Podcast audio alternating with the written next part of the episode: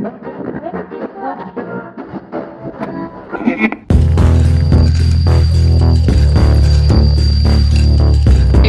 Crime, der Podcast.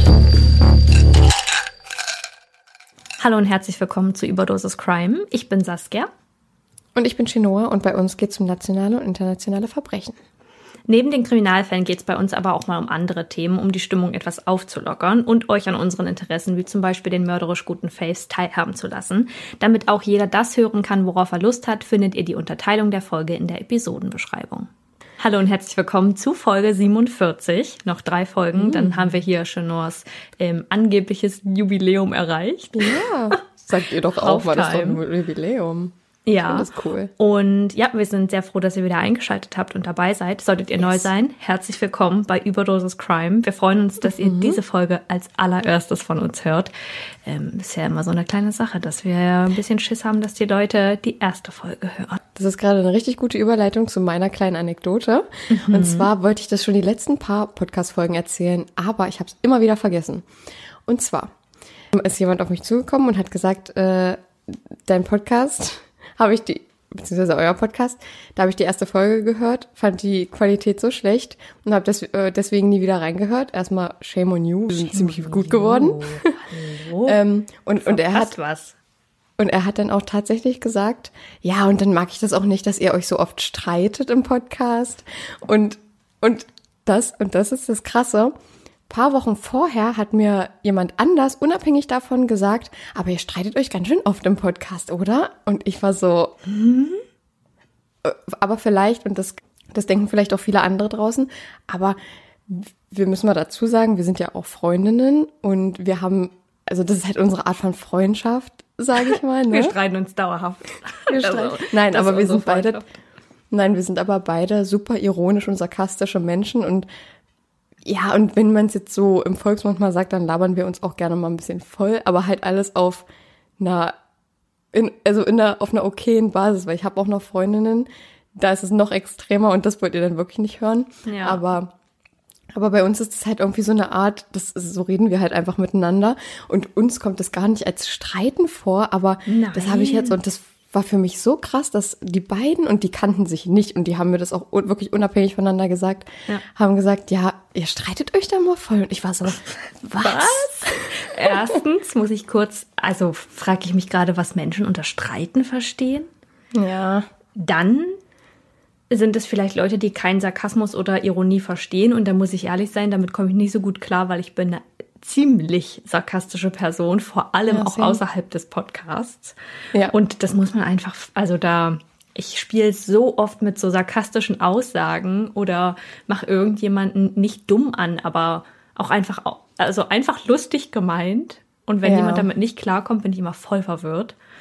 Und ich weiß, also vermutlich meinen sie einfach so Diskussionen, oder? Weil ansonsten, Genau. aber das ist ja legitim, dass man auch diskutiert und sich austauscht und wir wissen beide immer, dass der andere trotzdem nicht sauer auf einen ist oder das halt dann kommuniziert. Aber finde ich ja voll verrückt. Voll, fand ich auch. Ja, also, wir streiten ich, uns nicht. Ihr, ihr wisst vermutlich Nein. mittlerweile, dass wir uns ziemlich lieb haben und äh, außerhalb des Genau. Podcasts ja auch Kontakt haben. So ein bisschen.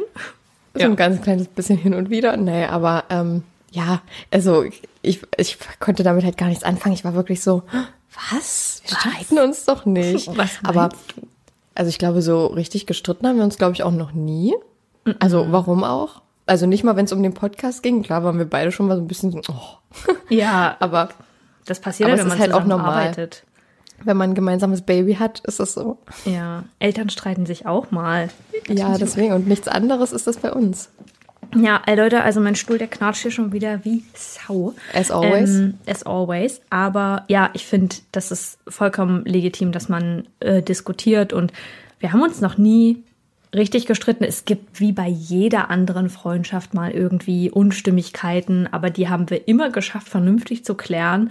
Ja. Und ich glaube, wir haben da beide einen ganz guten Sensor für, dass der andere irgendwie mal schlecht drauf ist oder irgendwie genervt ist oder so.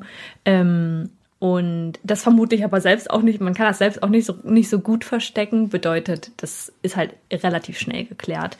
Und das ist aber wie in jeder anderen Freundschaft. Also äh, ich muss sagen, Chenor ist da auch, die nimmt Kritik ja auch an. Nö. Ja.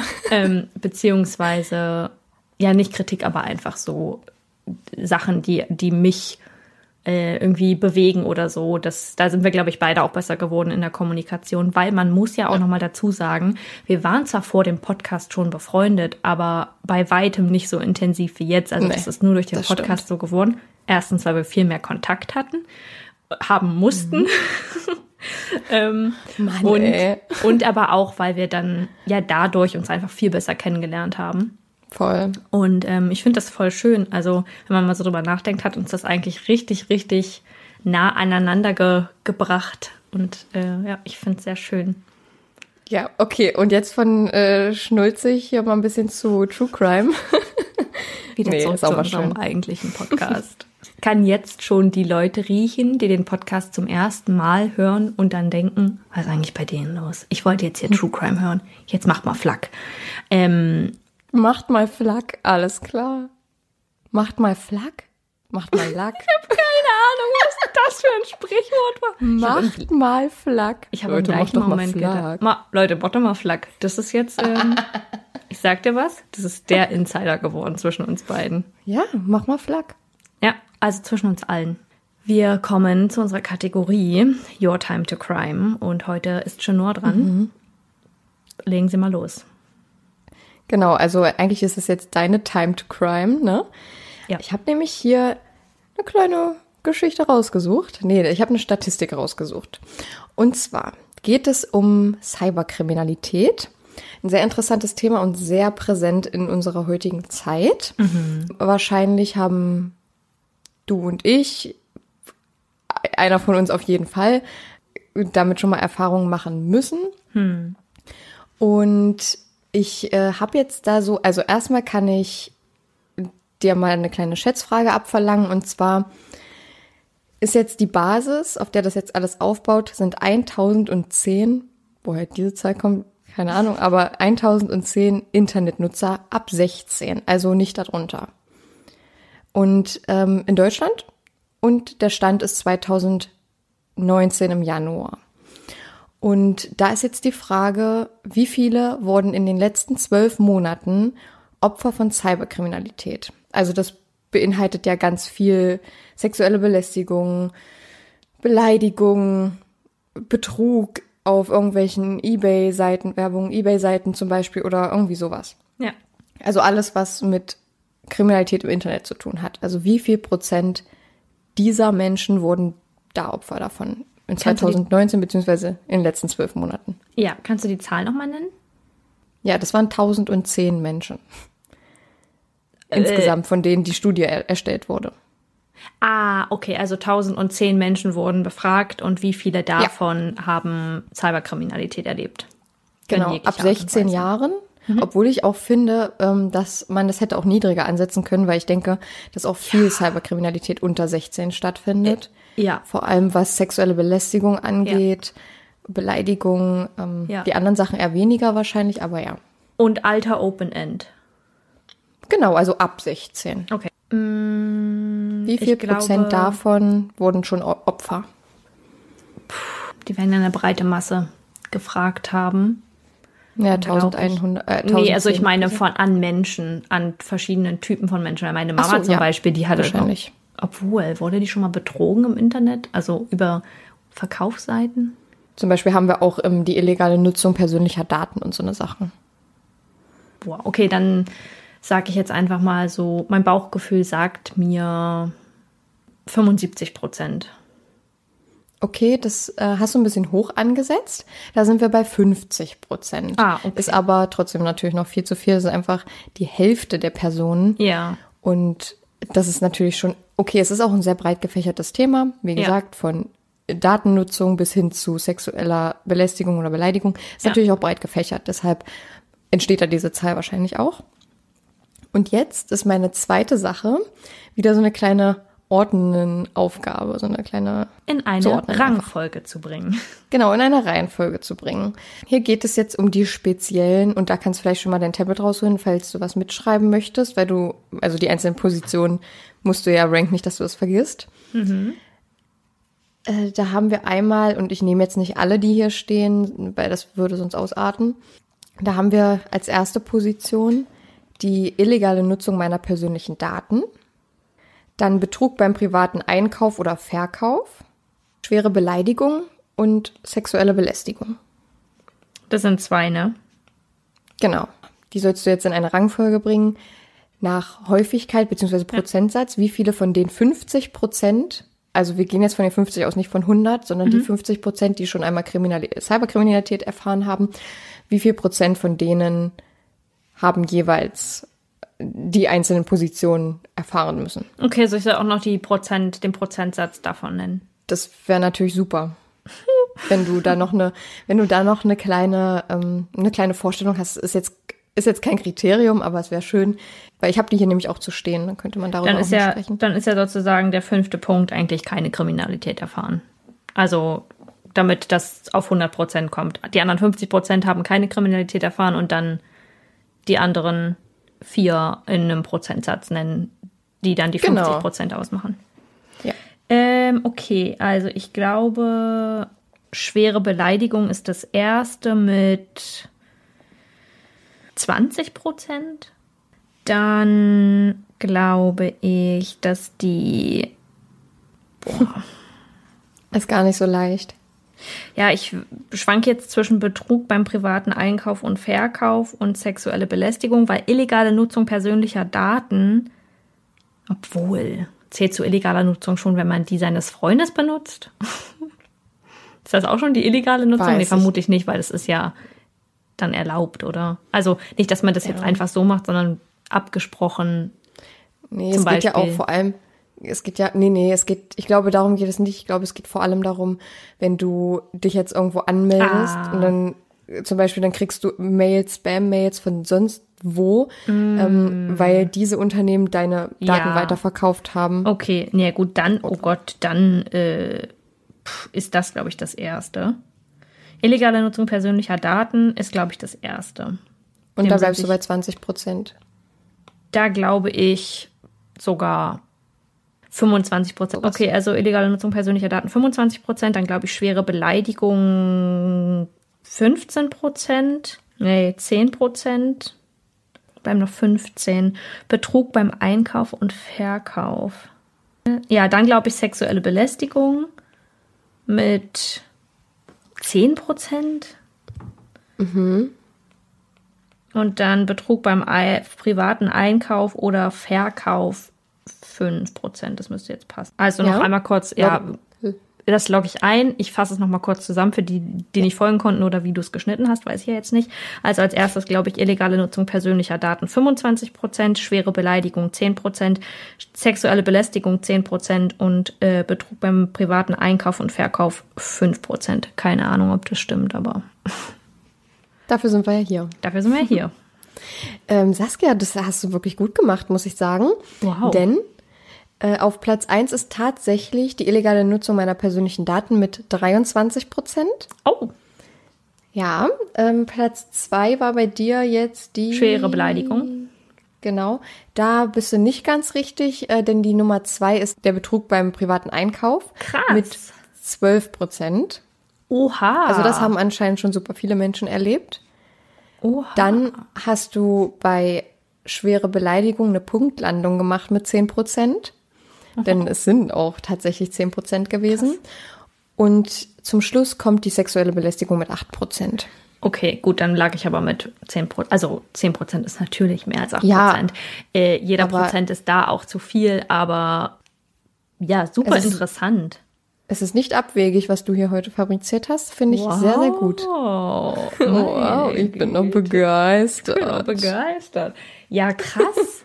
ich finde, Cyberkriminalität ist so ein schwammiges Thema, ähm, was aber so stark verbreitet ist und was so wenig Leute wahrnehmen, also weil das einfach normal geworden ist und weil sich die Menschen hinter einem Bildschirm verstecken können, hinter einem Usernamen, hinter einem Profilbild, was nicht Hinter mal ihr Profilbild, richtig, ja. was nicht mal ihr Profilbild sein muss, was nicht sie sind, ähm, hinter einer falschen Identität und das ist auch schon gruselig, vor allem wenn man sich so vorstellt, Total. wie weit sich das noch entwickeln kann und wird und auch mit ähm, jetzt irgendwie sich entwickelnden, ja schon fast Welten im Internet, zum Beispiel das Metaverse. Das ist einfach verrückt. Also klar ist das alles, momentan hat man das Gefühl, da kann nicht viel passieren, aber da wird es halt auch irgendwann so ein Schlupfloch für die Leute geben, die da ein Schlupfloch finden wollen und ähm, Definitiv. große Probleme. Ich finde es auch so verrückt, dass das ja so präsent ist in unserem Leben, aber die Polizei zum Beispiel da gar kein großes Augenmerk drauf legt. Ich sage Ja. das nicht, dass es überall so ist, aber wo wir leben, da da kennt man sich damit gar nicht aus. Da wird es auch vielleicht gar nicht so ernst genommen, wenn es nicht Ja. auf einer bestimmten Ebene ist Ja. ähm, wo es wirklich schon um Bedrohung geht oder um ja, Morddrohungen oder irgendwie solche Sachen. Aber selbst da würde ich behaupten, dass immer noch, ähm, ja, weil du ja auch nicht weißt, bei, bei der Nutzung der Medien und dieser häufigen Nutzung der Medien, den einzelnen Sätzen, du weißt ja gar nicht, wie viel Gewicht du dem dieser Aussage geben kannst. Also wie ernst meint die Person das, die da jetzt gerade eine Morddrohung ausspricht. Das ist wichtig, dass man das ernst nimmt, aber vor allem auch die Polizei, die ja irgendwie die händeringend danach guckt, welche Sachen haben Priorität, welche Sachen sind wichtig, wo kann man auch wirklich sagen, das ist gefährlich, ist das halt voll schwierig. Ja. Aber wie ich jetzt schon die Apple Podcast Review in meinem Ohr klingeln höre, nach 24 Minuten hat der Fall erst angefangen. Und damit, Leute, kommen wir zu unserem Genau. heutigen Fall. Viel Spaß. Saskia hat heute einen für uns mitgebracht. Ja, Saskia hat heute mal einen für euch mitgebracht. Da kann man mal kurz klatschen. Da kann man mal quatschen. Dann ähm, beginnen wir jetzt mit dem Fall. Ich bin sehr, sehr gespannt und ich würde sagen, Saskia, leg los. Die Triggerwarnung, die Timestamps und andere Anmerkungen zur Folge findet ihr wie immer in der Episodenbeschreibung. Ich sag noch mal kurz dazu, dass der Fall heute relativ schnell verläuft. Also ich hatte beim Schreiben schon das Gefühl, dass die Informationen sehr schnell hintereinander kommen. Das ist so eigentlich nicht normal bei uns oder bei mir. Wir versuchen das relativ authentisch auch ein bisschen, ja nicht in die Länge zu ziehen, aber aufzubauen. Ähm, heute geht's dauert die Tat an sich etwas länger. Bitte bleibt geduldig, aber die, der Verlauf dann und auch die Informationen, die sich da aneinander rein geschehen, relativ schnell. Also es ist nicht ganz so üblich wie sonst, aber ähm, ja, manchmal läuft es beim Schreiben auch so. Wir schreiben unsere Texte ja selber und da kann es auch mal passieren, dass man einen Tag hat, an dem das geschieht. Ja, ich bin super gespannt. Ein Kind beschützt man. Man trifft Entscheidungen im Sinne des Kindes. Man verzichtet auf Dinge, während man es großzieht. Ein Kind ist schwächer als du. Auf ein Kind passt man auf. Doch was, wenn dein Kind seine ihm zugeschriebene Schwäche ausnutzt, um die Wahrheit im Meer des Scheins versinken zu lassen? Mary Roberts ist im Jahr 1993 gerade 16 Jahre alt. Sie ist die Vorzeigeschülerin an ihrer Highschool. Sie ist zielstrebig, ehrgeizig, etwas zurückhaltend und höflich. Ihre Eltern Stephen Roberts und Beth Roberts sind unglaublich stolz auf sie. Sie bereitet ihnen keine Probleme. Sie ist eine Tochter, die sich eben jedes Elternpaar wünscht. Da muss man nicht meckern, dass die Schularbeiten erledigt werden müssen, welche Prioritäten sie zu setzen hat und was erlaubt und nicht erlaubt ist. Entgegen ihrer Mitschüler ging sie nicht auf Partys, trank nicht und war nie spät zu Hause. Marys Eltern lernten sich an der Highschool kennen. Stephen Roberts verpflichtet sich nach der Schulzeit zu einem vierjährigen Dienst in der Navy und kehrt dann mit seiner Frau und der mittlerweile geborenen Dorothy Marie Roberts nach Fort Worth zurück. 1980 trennt sich Beth von Stephen. Marie bleibt jedoch bei ihr. Wie das so eben üblich ist, braucht ein Kind schließlich seine Mutter und ist dort eh viel besser aufgehoben. So üblich in Anführungsstriche gesetzt. So auch im Fall der Roberts. Bei Stephen traten kurz nach der Hochzeit erste depressive Episoden auf. Beth sei davon sehr enttäuscht gewesen. Aus war damit nämlich das perfekte Familienglück und der neue Ehegatte eher eine emotionale Belastung.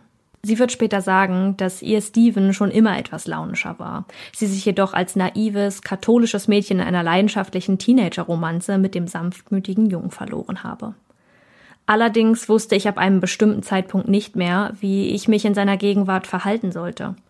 Er war plötzlich eifersüchtig, er hatte Wutanfälle, ständig wechselte er den Job und dann gab es Phasen, in denen war er so müde und alles fühlte sich so trostlos und düster an, so sinnlos, sagte sie.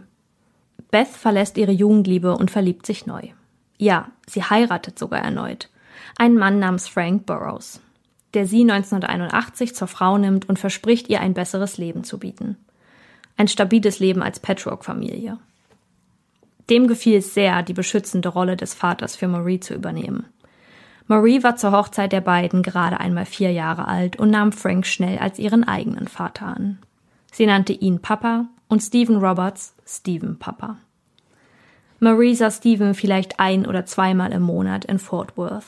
So vergehen die Jahre, Marie wird älter, die Beziehung zu ihrem leiblichen Vater nicht besser und die Probleme zu Hause allmählich größer. Einige Probleme, die nicht aus der Norm fallen und sich mit jedem Teenager in einen Haushalt schleichen, andere sind Ausnahmesituationen, die eine solch wirre Gefühls- und Hormonlage einer so jungen Person nicht gerade begünstigen. Später wird ein Gutachter beurteilen, dass Marie die Beziehung zwischen ihrer Mutter Beth und Frank Burroughs mit Eifersucht und Besitzgier verbunden hatte. Andersherum war Frank vermutlich eifersüchtig auf die Mutter-Tochter-Beziehung, die die beiden schon immer sehr pflegten und deutlich von anderen Haushalten unterschieden. Sie gehen sehr liebevoll miteinander um, beenden gegenseitig ihre Sätze, sie benehmen sich selten wie Mutter und Tochter und eher wie Geschwister. In der Highschool bleiben Beth und Frank vom typischen Ärger einer pubertierenden Person eher verschont. Marie ist das freundliche Mädchen von nebenan. Sie spielt Klarinette in der Schulband und begeistert sich für Kunst und das Tanzen. Im Sommer 1992 bröckelt die Fassade der Vorzeigefamilie. Maries 16. Geburtstag steht bevor, doch anstatt versehentliche Geburtstagsüberraschungsvorbereitungen zu entlarven, erwischt sie ihren Stiefvater mit einer anderen Frau im Haus. Mhm. Maries Mutter ist außer sich, beschließt jedoch trotzdem bei Frank zu bleiben. Sie würde ihn lieben und wusste, dass sie sich da in etwas verrannt hatte. Er würde sich vernachlässigt fühlen, weil sie selbst so viel Zeit mit ihrem Job verbrachte. Sie arbeitet zu diesem Zeitpunkt auf der Intensivstation des Krankenhauses von Granbury. Doch Marie kann und will ihm nicht verzeihen. Sie beginnt ihm zu widersprechen, weigert sich Aufgaben, die er ihr gibt, zu erledigen, zieht sich zurück. Und dann reicht es ihr. Sie geht zu ihrer Mutter Beth und rückt endlich mit ihren Gefühlen heraus. Ich halte es nicht mehr aus in diesem Haus. Ich finde, du solltest dich scheiden lassen. Doch Beth will zu ihrem Mann stehen, ihm eine zweite Chance geben und an ihn glauben. Aber Marie, ich liebe Frank. Ich kenne ihn. Ich weiß, dass er sich ändern wird. Beths Hoffnung auf eine vereinte Familie platzt schnell. Marie will nicht länger in dem Haus bleiben. Dann muss ich gehen, entgegnet sie ihr. Und Beth lässt sie. Marie wohnt bei ihren Großeltern. Alles war plötzlich anders. Eine neue Highschool, neue Regeln, neue Routinen. Sie hält es nur fünf Tage bei Beths Eltern aus, als sie die Sehnsucht nach ihrer Mutter und gleichzeitig besten Freundin packt und sie ihr gesamtes Geld zusammennimmt und nach Granbury mit einem Taxi zum Haus zurückfährt. Als sie klingelt, öffnet Frank ihr die Tür. Doch entgegen ihrer Vorstellung, ihr altes Leben zurückzuhaben, teilt der ihr mit, dass er sie nicht mehr ins Haus lasse. Schon vor langer Zeit hat er die Regel aufgestellt, dass die Kinder, also Marie und sein Sohn, wenn sie einmal zum anderen Elternteil ziehen wollten, nicht mehr zurück in sein Haus kämen. Das sollte verhindern, dass sie bei Streitigkeiten nach ihrem Belieben den Wohnort wechselten und sich somit immer den vorteilhaftesten Ort aussuchen würden. Auch Franks Sohn war in einer rebellischen Phase zu seiner Mutter gezogen und wurde nicht erneut in das Haus der Burrows gelassen. Da stand Marie nun also mit ihren Taschen vor dem Haus, in dem ihre Mutter wohnte. Der Ort, der ihr Zuhause war. Beth, Marie und Frank schreien sich gegenseitig an, diskutieren und weinen. Unter Tränen bittet Marie ihre Mutter, sie wieder aufzunehmen. Doch Frank brüllt dazwischen, dass die Regeln nicht gebrochen werden können und sie sowohl für seinen Sohn als auch ihre Tochter gelten. Für Beth fühlt es sich an, als müsste sie sich entscheiden. Zwischen ihm und ihrer Tochter. Sie blickt Marie an, nimmt das Telefon und teilt Stephen, Maries leiblichem Vater, mit, dass ihr gemeinsames Kind nun bei ihm leben müsse. Oh. Sie entschied sich für Frank und gegen Marie. Sie hätte geglaubt, dass das alles nur eine Übergangssituation sei und Frank bald seine Meinung ändern würde. Stephen hingegen kann sein Glück kaum fassen. Er hat das Gefühl, eine zweite Chance zu bekommen. Eine zweite Chance mit seinem Kind. Ihr zu beweisen, dass er da ist, dass er seine Rolle als Vater ernst nimmt und sie um sich haben möchte. Stephen hatte, nachdem er seine Depression mit Medikamenten in den Griff bekam, eine Stelle als Briefträger angenommen. Bei einem Treffen für alleinerziehende Eltern hatte er seine neue Freundin Sarah Hutchins kennengelernt. Als Steven von Maries Situation erfährt, beantragt er direkt den Umzug in eine Zweiraumwohnung, damit beide genug Platz hätten und sich auch mal aus dem Weg gehen könnten. Doch Marie findet sich in ihrer neuen Lage nicht so gut zurecht. Die neue Schule gefällt ihr gar nicht. Diese sei viel größer als die alte, schreibt sie ihrer Mutter wenige Tage später per Nachricht. Außerdem findet sie, dass ihr Vater nicht in der Lage sei, einen Haushalt zu führen. In der Küche hätte er nur das Nötigste, die Wohnung wäre nicht wirklich sauber und sie müsse auf einem Klappbett im Wohnzimmer schlafen, bis sie etwas Größeres finden würden. Das gefällt ihr nicht. Sie möchte doch einfach nur nach Hause. Stephen wiederum war es wichtig, dass Marie sich bei ihm wohlfühlt. Er bemüht sich sehr, der Vater zu sein, der seiner Tochter etwas bieten kann. Er geht mit ihr ins Kino oder essen, macht Unternehmungen und versucht sich für Dinge zu begeistern, die ein 16-jähriges Mädchen so interessiert. Währenddessen fleht Marie Beth regelmäßig am Telefon an, dass sie nach Hause kommen wolle. Dass sie zurück möchte. Auch Sarah, der neuen Freundin Stevens, fällt das auf. Doch Beth bleibt hartnäckig. Nicht einmal als Marie ihr erzählt, dass sie Selbstmordgedanken habe, ändert sie ihre Meinung. Sie ruft ihre Tochter an und sagt ihr, dass das Leben wertvoll sei und man so etwas nicht sagen sollte. Sie erwartete nichts anderes von einem Teenager. Sie können eben mal überdramatisch reagieren. Und es scheint so, als lege sie damit richtig. Marie wird wieder besser in der Schule. Laut Sarah Hodgins fühlt sich ihre Stieftochter schon viel wohler in der neuen Umgebung. Und da war es wieder. Das Vorzeigekind. Sie hilft bei Haushaltsaufgaben, wird wieder ehrgeiziger in der Schule und versteht sich mit ihrem Vater und seiner Freundin. Ehrlich gesagt war sie so, wie man sich eine Jugendliche wünschte, sagt Sarah Hodgins in einem späteren Interview. 18. Februar 1993. Der Abend ist ungemütlich und dunkel. Stephen und Marie essen gemeinsam zu Abend. Danach macht sich Stephen auf den Weg zum Gottesdienst in einer nahegelegenen Gemeinde. Doch knapp eine Stunde später kehrt er mit fürchterlichen Bauchschmerzen zurück. Marie rennt sofort zu Sarah Hodgins und teilt ihr mit, dass es ihrem Vater nicht gut gehe. Während Marie bei Sarahs kleinem Sohn bleibt, rennt diese zu Stephen. Im Bett liegend klagt er darüber, dass er seine Arme und Beine nicht mehr bewegen und nicht richtig schlucken könne. Es läuft Speichel aus seinem Mund. Als Sarah aus dem Nebenzimmer, in dem sie den Notarzt rief, zurückkommt, tritt Schaum aus Stevens Mund aus. Hm. Er machte gurgelnde Geräusche, starrte sie mit aufgerissenen Augen an. Endlich treffen die Rettungssanitäter ein. Der Versuch, ihm einen Sauerstoffschlauch in den Rachen zu schieben, scheitert, weil sein Hals komplett angeschwollen ist. Das ist die einzige Chance, sein Leben zu retten. Marie kommt zurück in das Apartment und bleibt im Türrahmen stehen. Sie sagt kein Wort. Sarah nimmt Marie, die scheinbar unter Schock steht, in ihre Arme und drückt sie fest an sich, damit sie den Tod ihres Vaters nicht mit ansehen muss. Stephen kämpft um sein Leben. Spätestens im Krankenhaus ist dann aber klar, dass er diesen Kampf verloren hat. Es kann keine Fremdeinwirkung festgestellt werden. Todesursache Herzinfarkt. Marie ist erschüttert. Nichts braucht sie jetzt mehr als ein Elternteil. Beth und Frank holen sie gemeinsam aus dem Krankenhaus. Bei der Beerdigung steht Marie wie benommen am Grab ihres Vaters. Sie konnte und wollte das einfach nicht glauben. Doch lange sollte Marie nicht trauern müssen. Beth verkündet ihr kurz danach, dass die beiden nur zu zweit bald nach Florida ziehen würden. Nur sie und ihre Tochter. Sie habe noch immer Streit und viele Probleme mit Frank und würde deshalb ausziehen wollen. Außerdem habe sie einen neuen Job gefunden und die beiden könnten endlich wieder zusammenwohnen. Doch Maries Reaktion fällt anders aus als erwartet. Sie starrt ihre Mutter an. Hast du die ganze Zeit geplant, mit mir nach Florida zu gehen? Beth versteht nicht ganz, wo die Euphorie ihrer Tochter bleibt, lässt sie das Thema aber erst einmal verarbeiten. Schließlich ist es dann soweit. Marie und Beth ziehen Ende März 1993 nach Panama City in Florida, wo Beth eine Anstellung bei einem Kraftfahrzeugamt gefunden hatte. Marie meldet sich an der neuen Highschool an, doch wieder ist die Umstellung nicht einfach für sie. Weil sie so niedergeschlagen war, bekam Beth Angst, dass sie wie ihr Vater manisch-depressiv sein könnte. In einer Beratungsstelle, zu der sie ihre Tochter schickt, kann ihr leider auch nicht geholfen werden. Im Juni dann die ernüchternde Wendung auch für Marie. Frank fliegt nach Florida, um sich wieder mit Beth zu versöhnen.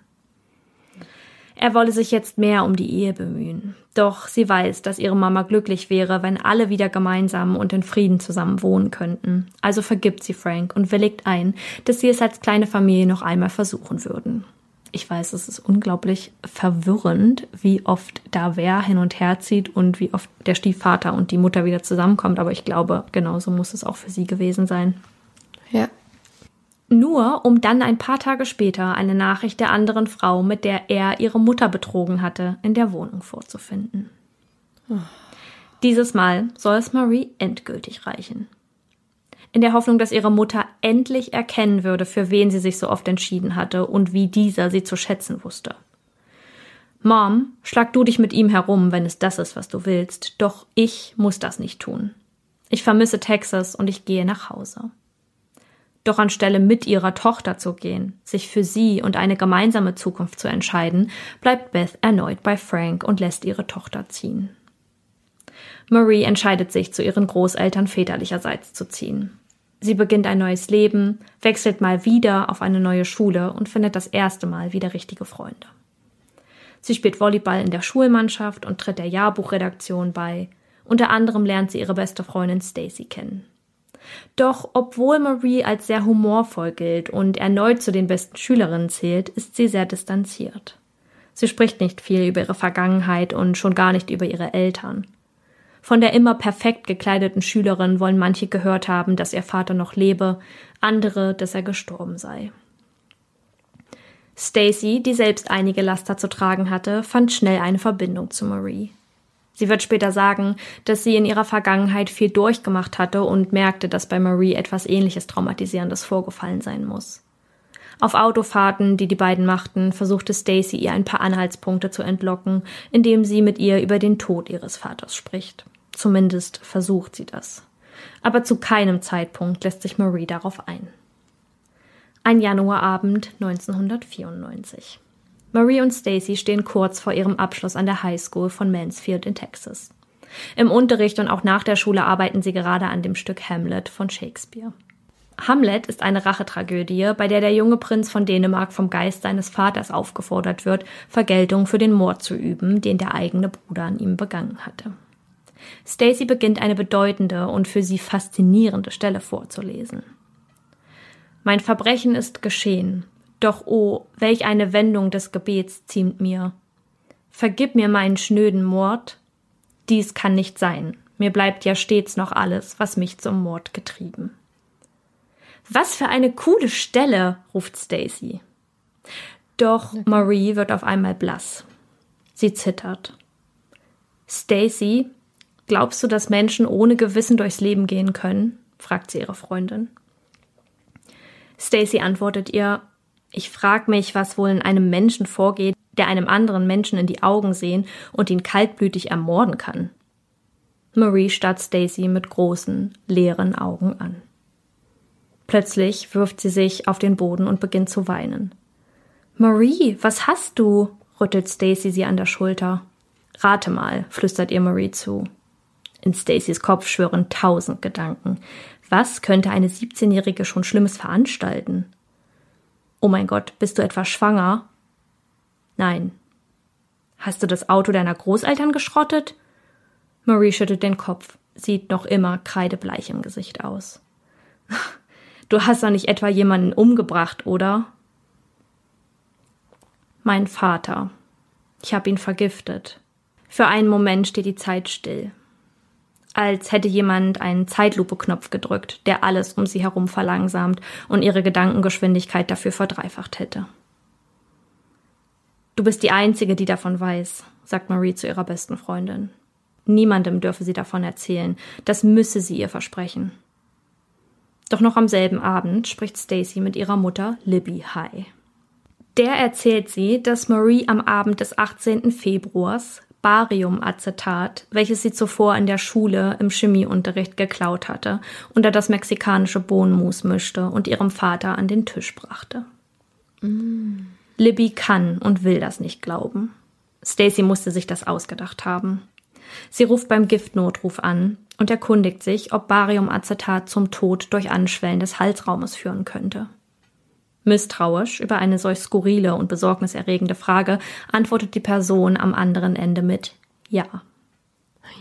Doch Libby entscheidet sich dazu, nicht die Polizei zu verständigen.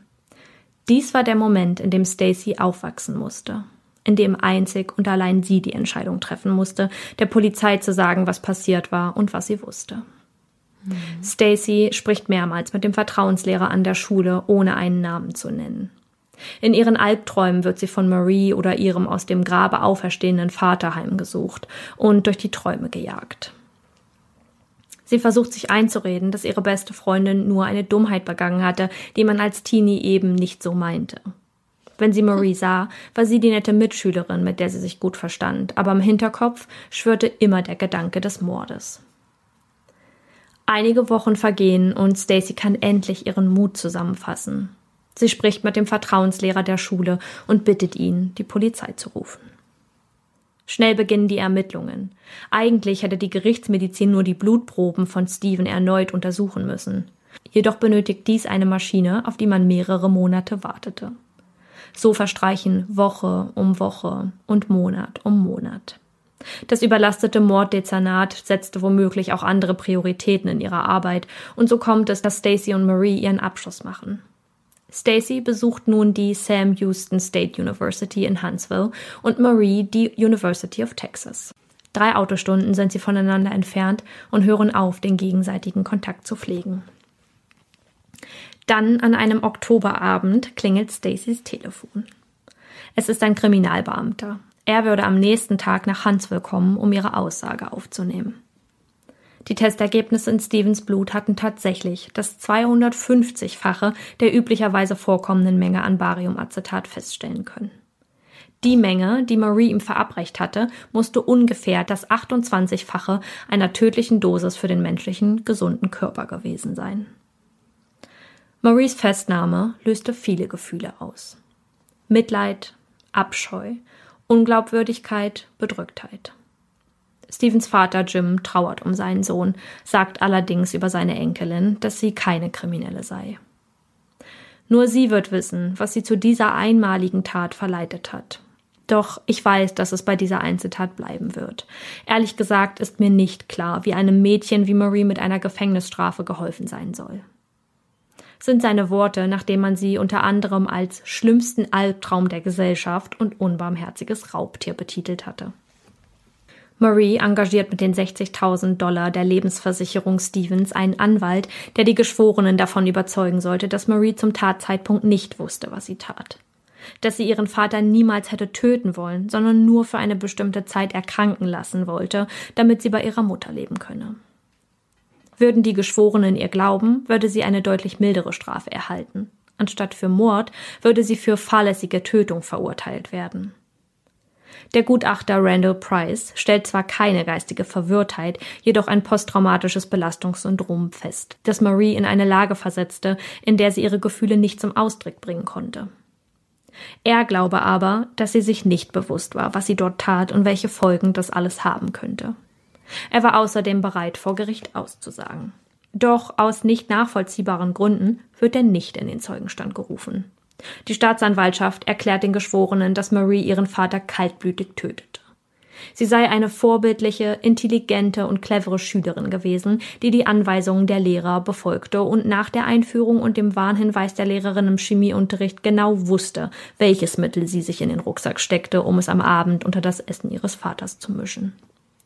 Nach langer und nervenaufreibender Verhandlung, in der die Staatsanwaltschaft für eine lebenslängliche Strafe plädiert und die Strafverteidiger um eine Bewährungsstrafe bitten, treffen sie sich in der Mitte zu 28 Jahren Haft.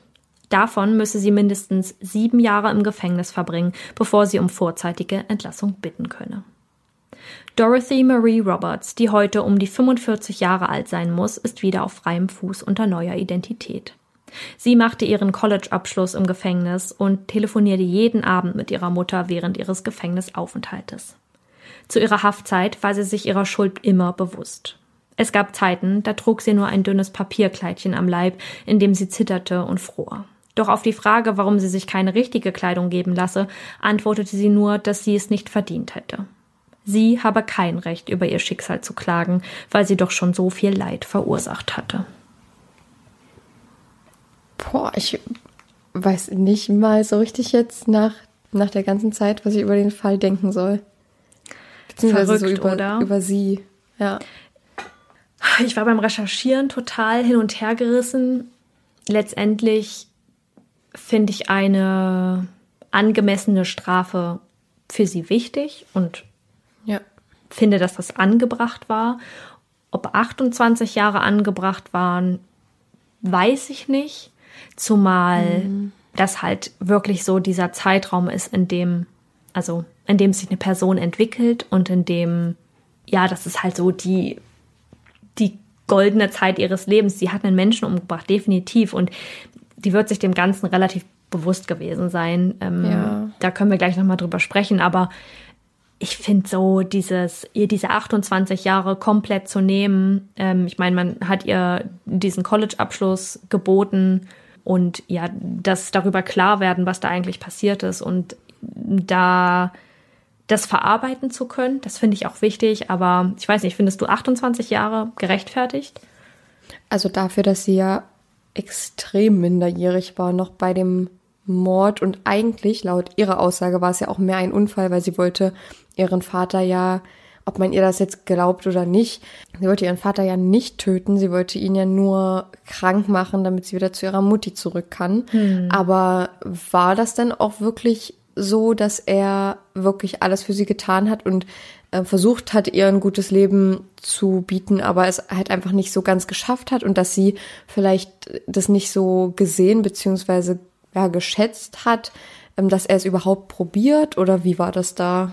Man ging auch kurze Zeit davon aus, oder ging nicht davon aus, aber es äh, stand unter Verdacht, dass er sie vielleicht auch missbraucht haben könnte und sie deswegen weg wollte. Dem ist aber nicht so. Also die ganze Beziehung konnte ja relativ gut auch von dieser Sarah Hodgins verfolgt werden und die war halt relativ oft oder die war, glaube ich, sehr, sehr oft äh, mit anwesend, wenn die beiden zusammen waren ähm, und hat scheinbar mit im gleichen Gebäudekomplex gewohnt.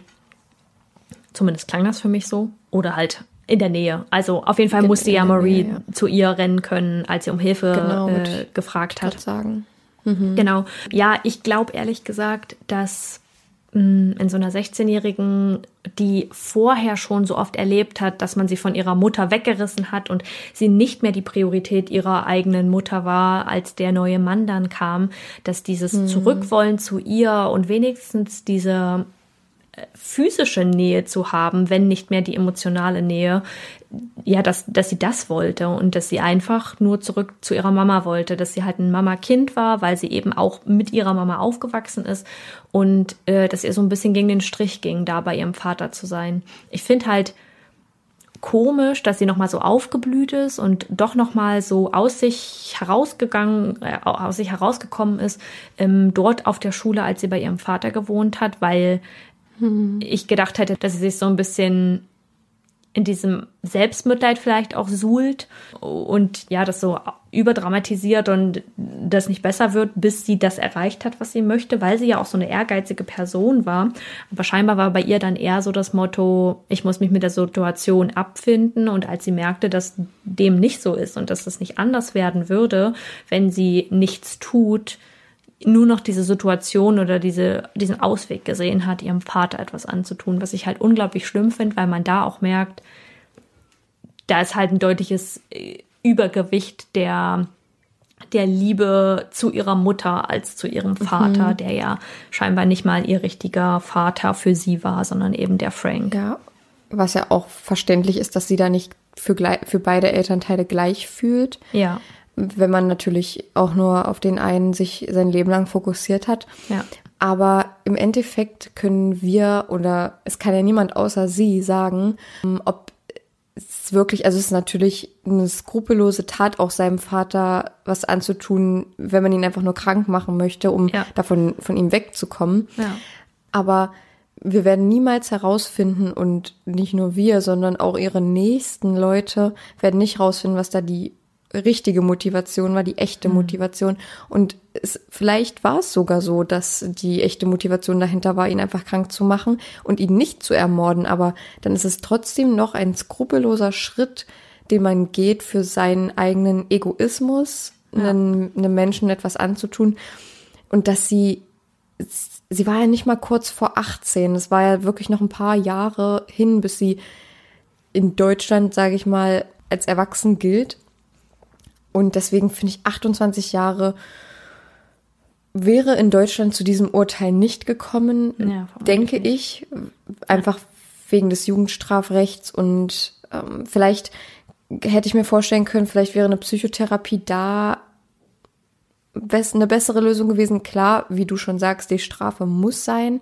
Sie muss lernen, dass das nicht, dass das einfach nicht geht, auch wenn sie es nicht gewollt hat. Du kannst nicht einem Menschen was antun und wenn er dabei stirbt, einfach sagen, oh, das wollte ich nicht. Ja. Das geht Ja, halt einfach nicht.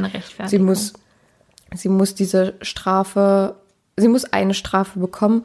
Ob die 28 Jahre da jetzt wirklich ja, also wie du sagst, das mit den besten Jahren nehmen, das sehe ich vielleicht jetzt nicht unbedingt so, weil im Endeffekt hat sie einem anderen Menschen das Leben Ja, genommen total. und dann sollte sie mindestens ihre, ihre, in Anführungsstrichen, besten Jahre, da werden jetzt bestimmt auch einige kommen und sagen, ich bin 40 und jetzt sind meine besten Jahre, aber ähm, es, ja, es ist einfach das Jugendalter, was einem, einem da weggenommen wird. Das ist schon hart, aber in, im anderen Aspekt hat sie halt jemandem das Leben genommen und sein Ja. und ihr Papa war ja auch noch nicht extrem alt, was auch keine Ja. Entschuldigung wäre, wenn er jetzt 90 Ja. oder so gewesen wäre, ne? Ja, sehe ich, sehe ich auch so. Also ich finde auch, was ich vorhin gesagt habe mit diese besten Jahre, damit meinte ich eher mh, dieses, diese Entwicklung der späteren Person und ich kann mir vorstellen, dass das relativ schwierig ist, sich als Persönlichkeit im Gefängnis zu entwickeln und wie viel Möglichkeit ähm, da so geboten, dem geboten wird. Und wie Ähm. unterschiedlich wahrscheinlich die Entwicklung dazu auch äh, in einem, in Anführungsstrichen, normalen Leben ist, ne? Total. Und ich bin absolut der Meinung, dass sie eine Strafe verdient hat, dass es wichtig ist, dass sie merkt, sie hat jemanden umgebracht und nicht einfach willkürlich jemanden, sondern ja, ihren Vater. Das heißt schon jemanden, wo man eigentlich, wo eigentlich diese Grenze, das zu, zu tun, noch größer sein müsste als bei einer Notwehrattacke zum Beispiel. Ja, ja, tatsächlich, ja. Ähm, und da will ich auch noch mal sagen, ich finde, dass wenn man so drüber nachdenkt, ja schon auch krass, dass sie das einfach durchgezogen hat. Vermutlich hat sie da auch viel drüber nachgedacht und lange mit sich gehadert, aber diesen Schritt zu gehen, das zu bekommen, was sie will, nämlich bei ihrer Mutter zu wohnen, komme was wolle und das einfach durchzuziehen, das ist schon krass. Also Ja, das, das, das zeigt halt auch so ein bisschen ihre Ehrgeizigkeit. Einfach dieses Durchsetzen von, das möchte ich haben und das werde ich erreichen. In allen anderen Punkten im Leben wäre das wahrscheinlich das gewesen, was sie später erfolgreich gemacht hätte, zum Beispiel. Ne? Ja. Aber wenn es jetzt um sowas geht, äh, ist es natürlich nicht nur für sie und nicht nur für das Opfer, in dem Fall ihr- ihren Vater, verheerend ausgegangen, sondern auch für alle anderen Menschen um sie herum, weil es wird, sie wird immer diejenige sein und auch wenn sie jetzt unter einem ja, Decknamen lebt, unter einem neuen Namen wird sie für ihre Familie. Und du hast ja gesagt, dass ihre Mutti sehr oft mit ihr telefoniert und dass die, also während ihrer Haftzeit jeden Tag, äh, jeden Abend telefoniert haben. Ja. Aber sie wird für den Rest der Familie, ob sie jetzt da ist oder nicht und ob sie noch diesen Namen hat oder nicht, sie wird für immer ein richtig, ein richtig traumatisches Ereignis ausgelöst haben für jeden in ihrer Familie, selbst wenn die nicht mal richtig involviert waren, einfach nur wenn die davon hören und sich so denken, meine Enkeltochter hat sowas einfach gemacht, die ist mein Fleisch und Blut, meine Nichte, mein, meine Cousine, weißt du, da hängen so Ja. viele, oh, ich finde das heftig, da sind so viele ver verworrene Familienstrukturen noch dahinter. Ja, vor allem, weil ja auch bei vielen Angehörigen eines Mordopfers zum Beispiel dazugehört, damit abzuschließen, was da passiert ist und dieser fremden Person, die sie nicht kannten, vergeben zu können oder zumindest, naja, nicht zu vergeben, sondern zu sagen, ich vergesse das ein bisschen, weil damit immer in Präsenz zu leben, ist halt auch nicht gesund. Also nee. das ist jetzt so einfach gesagt, wie Menschen, denen das passiert und die Angehörige haben, die umgebracht wurden zum Beispiel ähm, oder einem Mord zum Opfer gefallen sind, das dann umsetzen, ist ja nochmal eine andere Sache, weil das jeder anders macht. Aber ja, zu versuchen, damit abzuschließen und zu sagen, das liegt in meiner Vergangenheit und dann aber die, auf der anderen Seite diese Person zu haben, die deinen geliebten Menschen umgebracht hat und trotzdem ja eigentlich noch mhm. zu deiner Familie gehört, vor allem als so junge, als so junges Mädchen, die du nicht einfach ziehen lassen wirst, sondern darüber nachdenkst, das ist meine Enkeltochter. Und wenn die sich gut verstanden haben, mhm. dann wird man da nicht einfach sagen, ich will von ihr nichts mehr wissen. Und das ist auch so ein Punkt, wenn man vermutet, dass Marie am Ende ja dann zu ihren Großeltern väterlicherseits gezogen ist, um den ja. Großeltern halt was zurückzugeben, weil sie da noch, äh, sie war sich ja dem bewusst, dass sie schuld daran war. Das wussten die Großeltern zu dem Zeitpunkt noch nicht. Und dass sie einfach ja so ein bisschen was zurückgeben wollte, weil sie denen den Sohn genommen hat. Das ist, also sehr interessanter Fall. Ja, ich, also find, ich hätte, hätte in dem in dem Moment, wo du gesagt hast, dass er ähm, ja mit so einer Art allergischen Reaktion nach Hause kommt, ich hätte schon gedacht, dass da irgendwie sowas dahinter steckt, aber ja. ich hätte jetzt vielleicht eher gedacht, dass das von der Freundin oder so, weil von der eigenen Tochter, das hatten wir jetzt echt selten, ja. dass irgendwie Kinder ihre Eltern ähm, töten. Aber wir hatten es ja auch zum Beispiel das ist ja wie mit dem Fall von Erika Denardo aus ähm, Italien. Die hat ja ihre Mutter und ihren kleinen Bruder umgebracht und der Vater, der war zu dem Zeitpunkt nicht zu Hause. Und er hat ja im Endeffekt seiner Tochter verziehen und ihr die bestmöglichen Anwälte gestellt. Ähm, ich glaube, da, da sind Familien und so super unterschiedlich in der Verarbeitung und es gibt viele Familien, die sich sagen, okay, es bringt mir jetzt nichts, sie jetzt dafür zu hassen, weil das bringt mir jetzt meinen Sohn, wie in dem Fall von Maries Großeltern, das bringt ihren Sohn ja jetzt auch nicht zurück. Ich meine, sie wussten es zu dem Zeitpunkt nicht, aber ja. das wäre auch mal ganz interessant zu wissen, wie die dann damit umgingen. Aber äh, es ist ja, es ist ja echt oft, dass so Familien, die dann ihren Kindern ja verzeihen für sowas und ähm, wüsste ich nicht, ob ich das könnte, weil man steckt halt selber nicht drin, wenn man kein, kein Kind hat. Und ich denke ja. auch nicht, dass ich so fühlen würde, wie mein Kind kann alles machen, das Schlimmste auf der Welt machen und ich würde es immer noch lieben. Also ich weiß nicht, ob das der Fall wäre einfach. Ja. Ich will noch einmal ganz kurz auf die Situation mit der Mutter zurückkommen. Äh, dabei die Aussage ausschließen oder direkt mal vorwegnehmen, dass die Mutter an der Sache schuld ist, weil sie äh, sich nicht für ihre Tochter entschieden hat. Das können wir, glaube ich, einfach mal außen vor stellen. Ähm, ja. Sowas kann man im Nachhinein in solchen Situationen einfach nicht sagen. Das mhm. sind Gedankengänge, die, das, die sollte man da glaube ich, als urteilende Person nicht unbedingt zulassen. Ich denke schon, dass das im Gericht vermutlich eine Rolle spielt, weil da ja irgendwie alles mit reinspielen muss, also auch was ja, eine Person dazu treibt. Aber ich finde es verrückt, dass die Mutter sich so oft gegen ihre Tochter und für diesen Mann entschieden hat, der sie betrogen hat, ja. der sie vermutlich auch belogen hat und die, ja, einfach dann zu sagen, also ich verstehe den Gedankengang, hey, wenn unsere Kinder sich für den anderen, für das andere Elternteil entscheiden oder entscheiden auszuziehen und zu einem anderen, äh, zu einer anderen Aufsichtsperson, Erziehungsperson zu ziehen, dass sie dann erstmal nicht zurückkommen können, weil dieses Herumgespringe, vor allem in dieser Teenagerphase, in der sie gern mal rebellisch mhm. werden und äh, ein bisschen aufmüpfig werden, kann ich voll nachvollziehen. Ist ja auch irgendwie eine gute Sache, dass sie da so einen Strich ziehen und sagen, also äh, du kommst so schnell hier nicht wieder rein. Aber so darauf zu beharren und die also nicht reinzulassen und und da auch überhaupt also keine vernünftige Diskussion zu beginnen oder eine ja ein Gespräch zu beginnen und ihr das vernünftig zu erklären.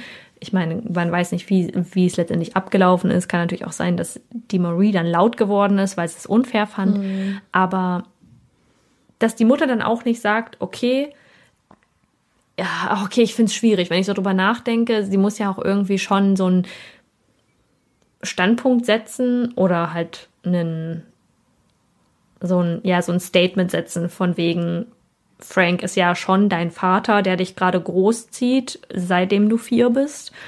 Und der hat jetzt halt gerade ein Machtwort gesprochen und da kann man nicht zwischengrätschen. Das ist halt sonst das äh, Kehren der Autorität unter den Teppich.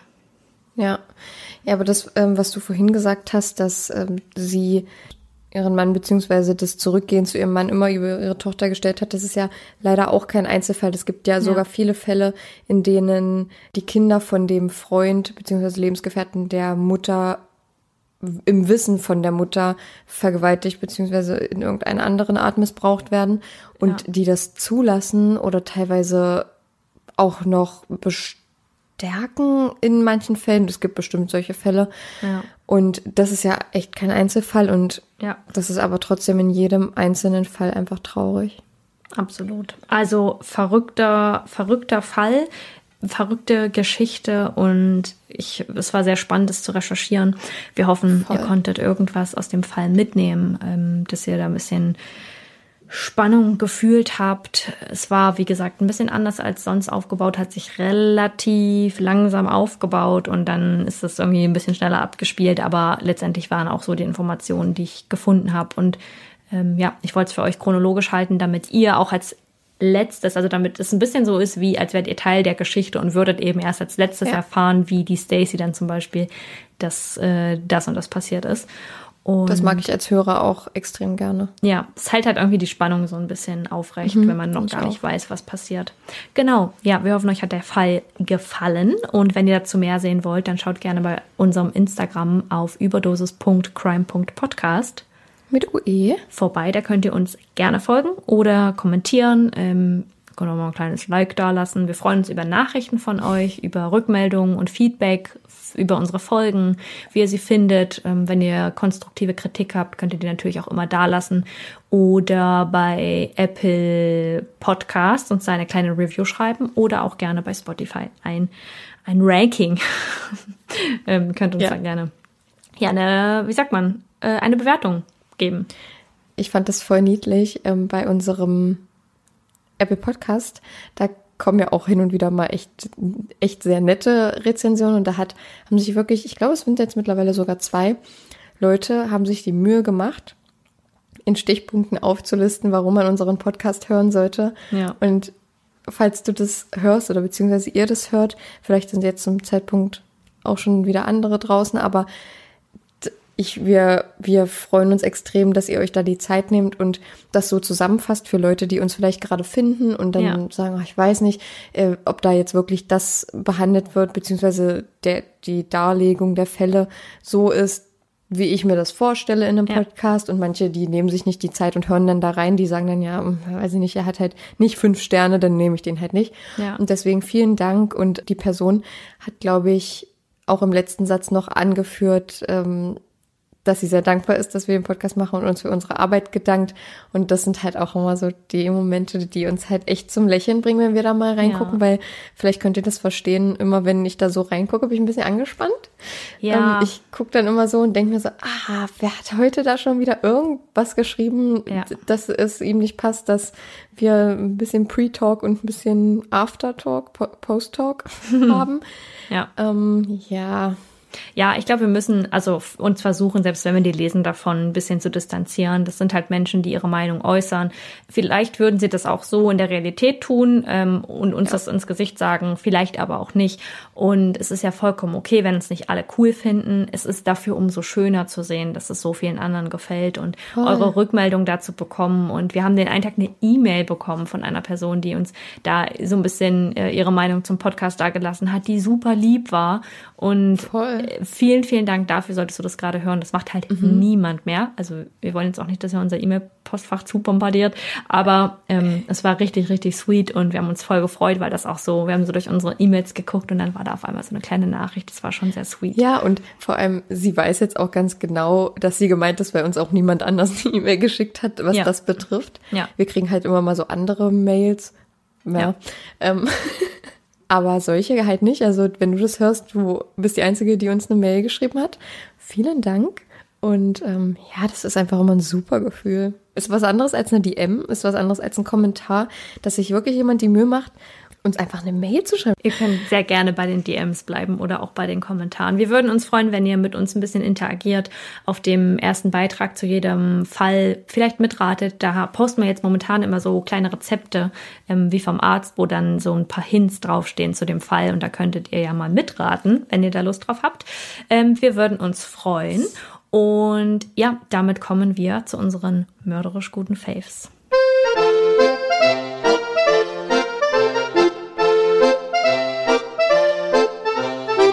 Also, bei mir ist es tatsächlich jetzt wieder mal ein Film. Und leider habe ich ihn nicht im Kino geguckt. Ich weiß auch gar nicht, ich wette, er kam im Kino, aber ich habe es verpasst, weil ich die letzten Monate gar nicht mehr im Kino war. Leider. Ich liebe ja Kino. Ich glaube, das habe ich schon mal gesagt. Aber ich habe mir den auf ähm, Prime Video ausgeliehen für 5 Euro. Oh. Hat wehgetan im Portemonnaie. Schmerzhaft, schmerzhaft. Aber, aber es hat sich wirklich gelohnt. Es war nämlich Scream I know what you think. Aber das war, also es war der von 2022. Ähm, ich glaube 2022. Ja, oder 21. Auf jeden Fall, ich denke mal, es war 22. Ja. Also der neueste. Ich glaube, da stand jetzt keine Zahl dahinter, stand einfach nur Scream und dann das Jahr 2022. Ich glaube, vielleicht ist der fünfte oder sechste. Ich weiß es nicht genau. Ähm, es, es ist halt wie fast jeder Scream-Film weil es auch einfach ein Scream-Film ist. Aber ich fand ihn super interessant. Das greift auch nochmal die Charaktere von vor Jahren auf, die da mal eine, eine Rolle gespielt haben. Das fand ich ja bei Halloween zum Beispiel auch so interessant. Ich mag halt diese Klassiker irgendwie voll. Und ja, ich hatte mir das ausgeliehen, einfach nur, also ich hatte den Trailer gesehen und fand das halt so interessant. Schon die, also da wurde nur die Anfangsszene gezeigt, wo dann dieses, ist jetzt auch kein Spoilern, weil das in jedem Scream-Film ist, ähm, wo dann jemand anruft und sagt, äh, ja. hallo, kann ich mit dem und dem sprechen? Und dann sagt sie so, nee, ist gerade nicht möglich. Und dann sagt er so, aber möchtest du mit mir ein Spiel spielen? Und äh, und sie, ja, so wie dann halt die Charaktere sind, so, ähm, nee. Also ich fand den Film echt super. Guckt euch den gerne mal an.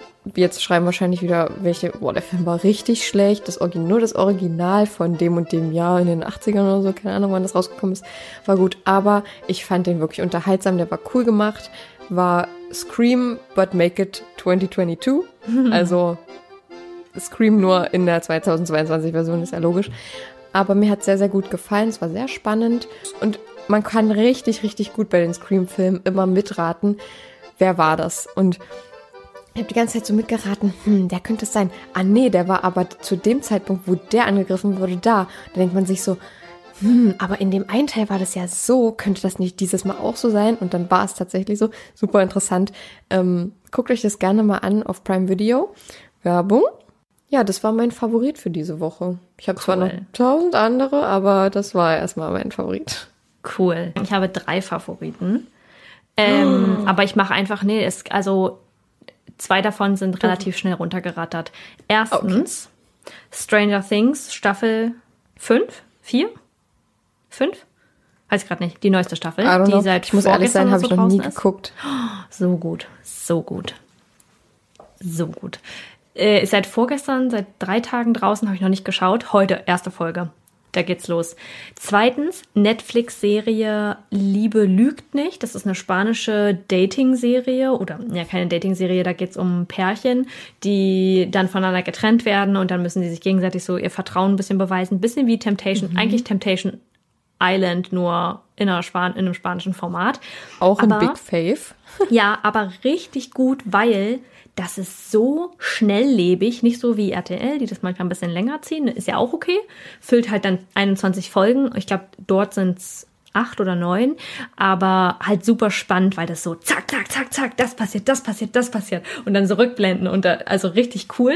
Kann ich auch empfehlen. Netflix, die belügt nicht.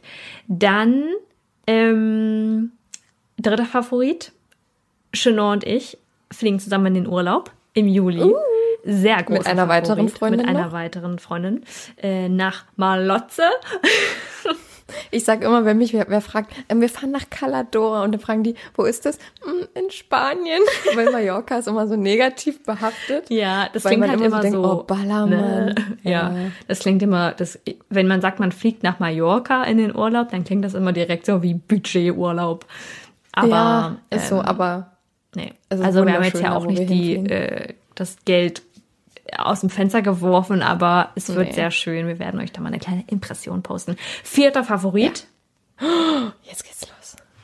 Ich habe momentan ähm, relativ starke Pickelakne, weil ich meine Pille abgesetzt habe. Das habe ich auch, glaube ich, schon mal erzählt. Und da habe ich jetzt einen Hormontest von Femina Health gemacht. Ich werde jetzt nicht viel dr- drüber erzählen, aber ich werde euch mal berichten, weil wir ja echt eine große Spanne an weiblichen Hörern haben, ähm, die vielleicht auch ähnliche Probleme haben und ähm, möchte da ehrlich gesagt mit meinen Erfahrungen dann nur helfen, weil ich weiß, wie blöd sein kann und äh, wie viel man Ja. recherchiert, wie viel man guckt und ja, dass man einfach eine Lösung finden will. Und viele sind sich nicht bewusst, dass es Lösungen gibt. Also wenn ihr zum Beispiel die Pille abgesetzt habt und dann ähm, so unter starken äh, Hautproblemen leidet, eure Periode nicht habt, ich habe meine Periode zum Beispiel seit 100 Tagen nicht mehr gehabt, ähm, dann ist das nicht gesund, denn die Periode ist euer fünftes Lebenszeichen als äh, in eurem weiblichen Organismus. Ähm, bedeutet neben Blutdruck, Puls, Körpertemperatur und Atemfrequenz ähm, ist die Periode euer fünftes Lebenszeichen. Bedeutet, wenn ihr die nicht habt, ist irgendwas nicht richtig. Und das finde ich super spannend und das wissen ganz viele nicht und kriegen dann Pillen verschrieben, damit die Periode wieder regelmäßig kommt, was halt kompletter Quatsch ist, weil irgendwas ist in deinem Körper gerade nicht richtig, dass das nicht passiert. Und ja, äh, ich werde euch auf dem Laufenden halten. Ich mache jetzt einen Hormon, also habe einen Hormonspeicheltest gemacht, bei dem dann meine Hormone gemessen werden, weil die halt total durcheinander kommen können und aus dem Gleichgewicht geraten, wenn man die Pille absetzt. Man hat dann zu viel Testosteron, was dann zu mehr Sebum führt ähm, durch ein anderes Hormon, was auch getestet wird. Und dann bekommt man Pickel und dann bekommt man Haarwuchs, Haarausfall. äh, Haarausfall oder halt Haarwuchs an Stellen, die, wo man es nicht haben möchte. Kann ich jetzt nicht bestätigen, aber ähm, ja. Ja. viele Dinge, die da reinzählen. Und auch Stimmungsschwankungen, obwohl das ja eigentlich aufhören soll nach der, nach der Pillenabsetzung. Bedeutet, ich bin gespannt, was passiert. Meine Ergebnisse bekomme ich, glaube ich, Ende dieser Woche. Wenn ihr das hört, müsste ich die eigentlich schon haben. Und ähm, werde euch da so ein bisschen mal in der nächsten Folge vielleicht oder in der übernächsten Folge mitnehmen und äh, nur mal, ich werde es nicht so weit ausführen, aber mal erklären, was da so Ich find- los ist. Ja, das wäre auf jeden Fall gut, weil ich denke, das ist für Leute, die da auch gerade mit strugglen, auch mal cool, so Erfahrungswerte von jemandem zu hören, der so ein bisschen greifbar ist und das nicht nur in Ja. Foren zu lesen und von Heilpraktikern oder irgendwem zu hören, dass sie sagen, ähm, ja, durch das und das wird's besser, sondern wenn man wirklich mal so eine Person hat, dann denkt man sich so, okay, bei Saskia hat das und das vielleicht funktioniert. Ich kann das ja auch, eigentlich auch mal ausprobieren, Ja. ähm, weil man dann so eine Nähe auch zu der Person irgendwie auch hat. Total, zumal es mir gerade darum geht, nicht Sachen zu befolgen, die bei vielen Leuten geholfen haben, sondern erstmal herauszufinden, wie funktioniert die Sache eigentlich allgemein. Nicht, was hat Person A und was hat Person B geholfen, sondern wie funktioniert mein Körper, was passiert da und was kann ich machen, dass ich das unterstütze. Und halt nicht irgendwelche Produkte kaufen, die irgendwer gemacht hat, äh, die irgendwer genommen hat, die irgendwer benutzt, bei dem das geholfen hat, sondern halt zum Beispiel die Hormone. Es ist in jedem Körper so, vor allem in jedem weiblichen Körper, dass die Hormone so und so funktionieren, wenn du die Pille abgesetzt hast. Und dass dann das und das entstehen kann. Und wenn du die Hormone gemessen bekommst, ich, ich spekuliere ja nicht, mein Testosteron ist jetzt zu hoch und mein Östrogen zu niedrig, sondern ich werde jetzt genau sehen, wie sind meine Hormone und was kann ich machen und werde dann noch ein Gespräch mit einer Heilpraktikerin haben, ähm, die das mit mir durchgeht, weil ich bin halt auch kein Mediziner und bin da nicht professionell in dem Bereich unterwegs. Ich habe mich nur belesen, aber ich lese halt unglaublich viel. In, gefühlt in jeder freien Minute google ich irgendwas. Kann auch manchmal echt ähm, anstrengend, kompliziert und blöd und auch problematisch sein. Aber dadurch habe ich halt schon so viel rausgefunden was mir meiner Meinung nach nicht geboten gewesen wäre oder ge geboten wäre durch ähm, ja andere Ärzte, die sich dafür einfach nicht die Zeit nehmen können. Und ja, ich möchte damit eigentlich nur helfen, bedeutet, ähm, ich werde euch da so ein bisschen auf dem Laufenden halten, aber das waren meine Favoriten. Genug gequatscht. Vielen Dank für deine vier Favoriten.